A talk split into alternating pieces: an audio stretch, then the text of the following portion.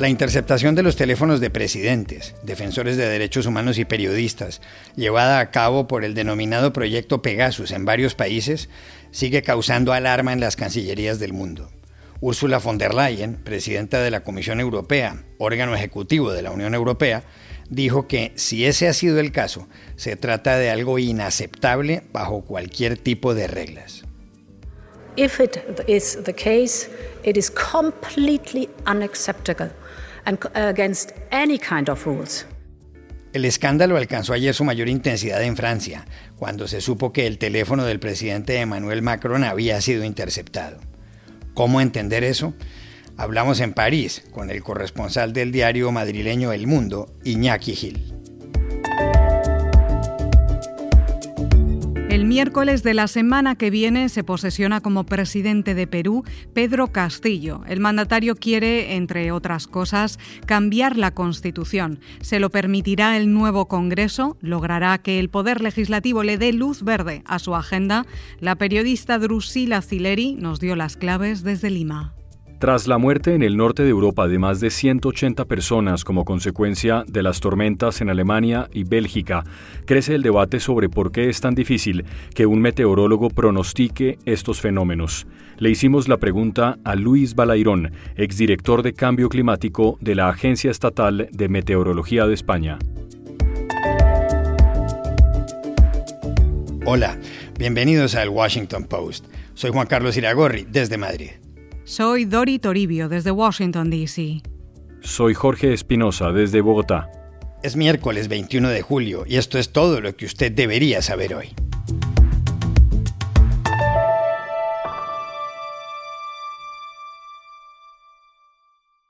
Crece el nivel de indignación en varios países del mundo ante las nuevas revelaciones vinculadas al escándalo del NSO Group, una firma israelí que produce software o programas de computador para vigilancia o espionaje. El escándalo comenzó el lunes cuando se supo que mediante un programa llamado Pegasus se habían interceptado los teléfonos inteligentes de miles de personas, incluidos jefes de Estado y de Gobierno, periodistas y defensores de los derechos humanos. En la lista está un rey, Mohamed VI de Marruecos, tres presidentes, Emmanuel Macron de Francia, Barham Salih de Irak y Cyril Ramaphosa de Sudáfrica, y diez primeros ministros como el pakistaní Imran Khan y el egipcio Mustafa Madbouli. Ante semejante panorama, se pronunció ayer en París el portavoz del gobierno francés Gabriel Attal, que dijo, evidentemente estos son hechos extremadamente impactantes, que si se prueban son muy graves. Évidemment, c'est euh, des faits extrêmement choquants et qui, s'ils sont avérés, sont euh, extrêmement graves. Todo esto lo han destapado medios de comunicación internacionales, entre ellos este periódico The Washington Post, así como Le Monde en Francia y The Guardian en el Reino Unido. Estos medios recibieron una lista de 50.000 teléfonos que fueron interceptados en más de 30 países. Fue elaborada por la organización francesa sin ánimo de lucro Forbidden Stories y por Amnistía Internacional. Entre los países afectados se cuentan el Reino Unido, Estados Unidos, la China, Egipto y Hungría. En América Latina, México. Lo constató en las últimas horas su presidente, Andrés Manuel López Obrador, una de las víctimas. Me espiaban durante uno o dos años, bueno, mucho más, pero ahora se da a conocer que también espiaban a mi esposa, a mis hijos, bueno, hasta al médico que me atiende, al cardiólogo. El expresidente mexicano Felipe Calderón también fue espiado, una suerte que además corrieron el ex primer ministro italiano Romano Prodi y uno de los principales asesores de Tedros Adhanom, director de la Organización Mundial de la Salud. Las comunicaciones de más de 180 periodistas de medios como la CNN, The Economist y The Wall Street Journal fueron revisadas, al igual que las de personas cercanas al columnista Jamal Khashoggi, descuartizado y asesinado en el consulado saudí en Estambul en 2018. Un portavoz del NSO Group dijo ayer que esa empresa no está vinculada con ninguna de estas actividades. La firma, con contratos en distintas partes, nació en 2010. Su sigla deriva de los nombres de sus tres fundadores, Niv Karmi, Omri Lavi y Shalev Ulio. No es exagerado afirmar que el país donde ha habido más reacciones en las últimas horas ha sido Francia. Allí la justicia ha abierto ya una investigación. Para entender las implicaciones en esa nación europea, hablamos anoche en París con Iñaki Gil, corresponsal del diario El Mundo de Madrid. Entre la indignación, la sorpresa y el asombro, puede decirse que está la clase política francesa tras conocerse que el gobierno de Marruecos, o al menos sus agencias de seguridad, tenían entre sus listados uno de los teléfonos privados del presidente de la República, Emmanuel Macron. Si el día anterior conocimos que varios periodistas críticos con el Ejecutivo marroquí habían sido objetivo del, del programa Pegasus, que vende la agencia, la empresa israelí NSO, Hoy se ha conocido que uno de los dos móviles privados del presidente también estaba entre los listados teóricamente a infiltrar. No solo él, estaban también el de su primer ministro de la época, Eduard Philippe, y de 14 de sus ministros. No solo el Ejecutivo, sino líderes de la oposición, de la extrema derecha a la extrema izquierda, pasando por los socialistas, la derecha y el Partido Macron. No solo periodistas y políticos, también el rector de la mezquita de París Incluso el jefe de los servicios de seguridad interior figuraba en los listados en poder del Ejecutivo marroquí.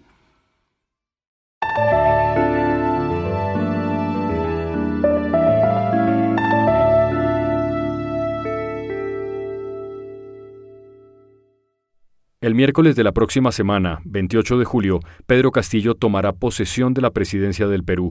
Este profesor y líder sindical del partido Perú Libre le ganó por 44 mil votos las elecciones a la excongresista Keiko Fujimori, según se confirmó el lunes. Castillo, de 51 años, nació en la región de Cajamarca, en el norte del país. Era prácticamente un desconocido hasta 2017, cuando se puso al frente de un paro nacional del magisterio. Leninista declarado, quiere una asamblea constituyente y es contrario al aborto y las bodas gay. Ayer en plena calle le hizo un llamamiento a la ciudadanía. Pido tranquilidad, serenidad al pueblo peruano. Esta es una responsabilidad no solamente del gobierno, esta es una responsabilidad de todos los peruanos. No es fácil el cargo que asume Pedro Castillo en ese país de 33 millones de habitantes. Todos los presidentes elegidos formalmente desde 1985 han tenido problemas con la justicia. Alan García, que se suicidó, Alberto Fujimori, Alejandro Toledo, Ollanta Humala y Pedro Pablo Kuczynski. Pero quizá el mayor escollo para la agenda legislativa de Pedro Castillo, para que pueda sacar adelante sus proyectos, será el Congreso, que en el Perú es un órgano unicameral de 130 escaños. Los legisladores con quienes deberá vérselas fueron elegidos en abril. El problema para Castillo es que su partido, Perú Libre, aunque tiene la bancada más numerosa, solo cuenta con 37 de esas 130 curules. Fuerza Popular de Keiko Fujimori controla 24 y Renovación Popular del conservador Rafael López Aliaga 13. Luego viene Acción Popular de Johnny Lescano con 16, Alianza para el Progreso de César Acuña con 15 y Avanza País de Hernando de Soto con 7. Más abajo figuran tres grupos con cinco curules cada uno, Juntos por el Perú de Verónica Mendoza, Somos Perú y Podemos Perú de Daniel Urresti, y un partido adicional, El Morado, con tres escaños. ¿Cómo será entonces el Congreso con el que deberá tratar Pedro Castillo en Perú? ¿Le aprobará los proyectos al presidente? Llamamos ayer a Lima a la conocida periodista y analista política Drusila Cileri un Congreso fragmentado. No es novedad en el Perú tener congresos fragmentados. Esto ha ocurrido en las últimas elecciones siempre que tenemos demasiados partidos y se hace muy difícil gobernar. ¿No es cierto? La derecha, en este caso, tiene más posibilidades de conseguir alianzas con los partidos de centro, digamos, que el partido de Pedro Castillo, de izquierda, y una izquierda que representa un ala muy radical. Todo va a depender de las cartas que empiece a mostrar Pedro Castillo ya en las próximas horas y días. Rápido, lo tiene que hacer muy rápido. Tenemos dos temas. Por un lado, eh, Pedro Castillo y Perú Libre eh, han tenido como bandera durante toda la campaña lograr una asamblea constituyente en el país. Para eso quieren cambiar pues la constitución Para cambiar la constitución tienen que tener la aprobación del Congreso. Muy difícil tener el Congreso de su lado, porque ellos solamente tienen 37 escaños de 130. También eh, tenemos que ver cómo se va a conformar eventualmente la mesa directiva. Todavía no sabemos quiénes van a estar en esa mesa directiva y quién va a estar a la cabeza. Eso también va a depender muchísimo. Pero tenemos un segundo tema que es muy, muy importante y se centra en un personaje oscuro. Y él es Vladimir Cerrón. ¿Quién es él? Él es un médico que se formó en Cuba que es el dueño del Partido Perú Libre, quien él ha querido ser el candidato a la presidencia, pero es, es, un sentenciado por corrupción. No puede cumplir con una función pública. Él fue eh, presidente regional de Junín, es un departamento aquí en el Perú, está siendo investigado además por otros delitos, y él invita a Castillo para que sea el candidato sin pensar que Castillo llegaría a la presidencia. Eh, su anhelo era conseguir escaños en el Congreso de la República para ir abriéndose paso en su carrera política. Ahora, si Castillo se moderase, se acercase al centro y conversase, como dice que lo está haciendo, con gente de todas las tiendas políticas, Puede ser que de los 37 congresistas que tiene su partido y 27 de ellos son de Cerrón, de Vladimir Cerrón, es muy posible que ellos se sientan traicionados y le den la espalda. Para algunos, Castillo ha estado tratando de desmarcarse de Cerrón en los últimos meses, cosa que lo habría hecho de manera muy tibia porque nadie se convence al respecto. Pero de ser así, él eh, perdería pues a 27 congresistas, se quedaría solamente con 10, se quedaría bastante solo. Entonces, en estos días, él tiene que presentar las, los personajes que van a, ser su gabinete ministerial. En estas últimas horas, Castillo ha dicho públicamente que están eh, haciendo una convocatoria a todos los técnicos, a las personas más distinguidas y comprometidas con el país para estructurar un equipo de trabajo en el marco de la eh, formación del próximo gabinete. Estoy viendo a personas de todas las tiendas políticas muy interesadas en contribuir con este gobierno. Eso es lo que dice Castillo, digamos, ver para creer, pero el panorama en cuanto al Congreso es bastante complicado.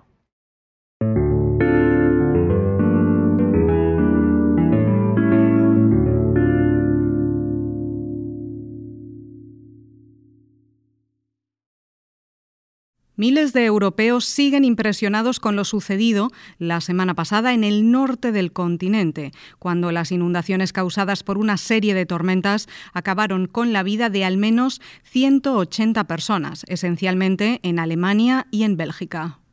El daño fue aún mayor. Hay docenas de personas desaparecidas y centenares de viviendas y empresas destruidas. En Alemania, los Länder o estados federados que más sufrieron fueron Renania-Palatinado, Renania del Norte-Westfalia y Baviera.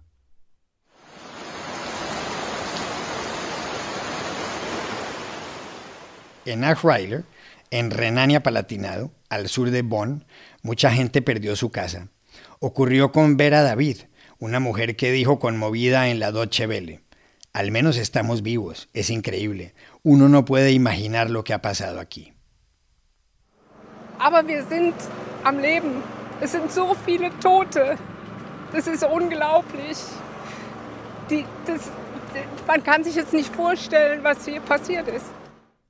En las últimas horas, medios de comunicación como la BBC han afirmado que una tragedia como esta puede repetirse, dado que para los meteorólogos es muy difícil prever los estragos que pueden causar tormentas de gran escala. ¿Por qué? ¿Por qué es tan difícil que los meteorólogos se anticipen a fenómenos extremos como este y como la reciente ola de calor en Canadá y Estados Unidos?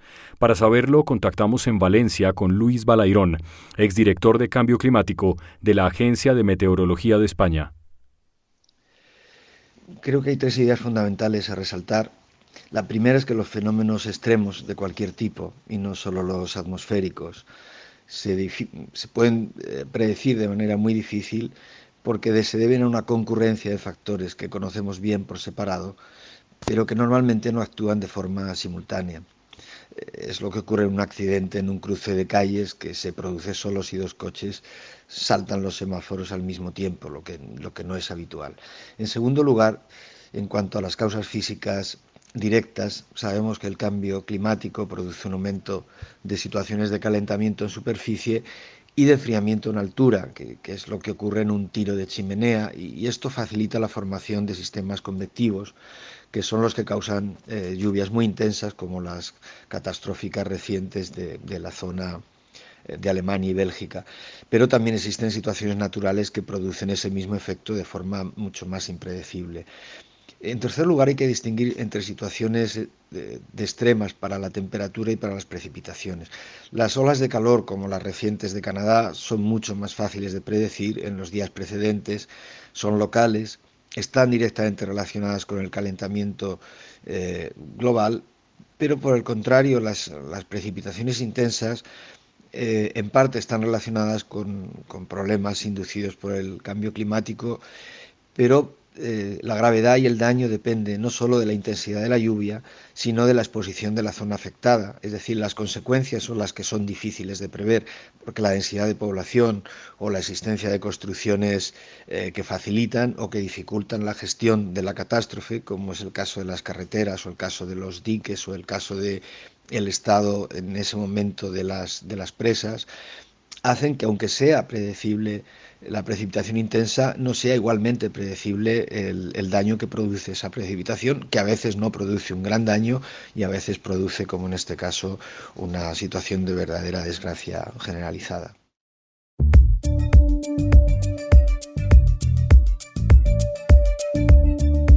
Y estas son otras cosas que usted también debería saber hoy. Jeff Bezos, el hombre más rico del mundo y dueño de este periódico, The Washington Post, viajó ayer hasta la frontera espacial a bordo de una nave de su empresa Blue Origin. El vuelo partió de Texas, en el sur de Estados Unidos, alcanzó 105 kilómetros de altitud y duró casi 11 minutos. El fundador de Amazon estuvo acompañado de su hermano Mark, del estudiante holandés Oliver Damon y la veterana piloto Wally Funk. Es el mejor día, exclamó Besos poco después de que la cápsula regresara con éxito a la Tierra.